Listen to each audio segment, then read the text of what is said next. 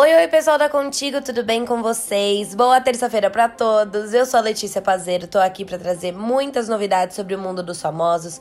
E para continuar nas nossas notícias de hoje, a gente vai conversar um pouquinho sobre a Rafa Kalimann e o Kaon, que foi considerado um possível ex-affair da gata e rolou uma novidade aí entre os dois, ela saiu em defesa dele. Eu vou contar isso para vocês hoje, então se você quer saber, fica aqui com a gente. Vamos lá.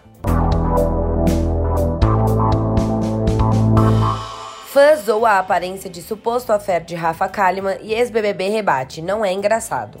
Após vários rumores de que está vivendo um romance escondida, a ex-BBB Rafa Kalimann não se conteve e saiu em defesa de seu suposto affair em uma publicação nas redes sociais. É que um seguidor zoou a aparência de Daniel Caon, um dos integrantes da Casa de Vidro da última edição do reality.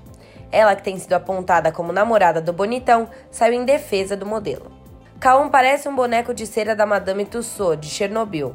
Sabe a Chris Jane? Bem, parece ela, mas a diferença é que na mamãe Kardashian eu sentaria e no Kaon eu faria um embolo e jogava no lixo, disse uma fã. Irritada, Rafa repreendeu o seguidor.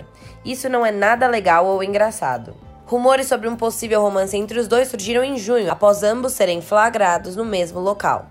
Eles mantêm mistério sobre o romance que já é dado como certo por alguns fãs. E a Rafa parece ser bem resolvida em relação a ex mesmo, porque ela prova que mantém um bom relacionamento com seu ex-marido Rodolfo. Isso porque a Morena aceitou um convite do sertanejo para participar de uma live. Tudo começou quando ele deixou um comentário no perfil da musa nas redes sociais. E Bastiana, se você tivesse coragem de apresentar nossa live, escreveu ele que ganhou a resposta positiva da Rafa, viu?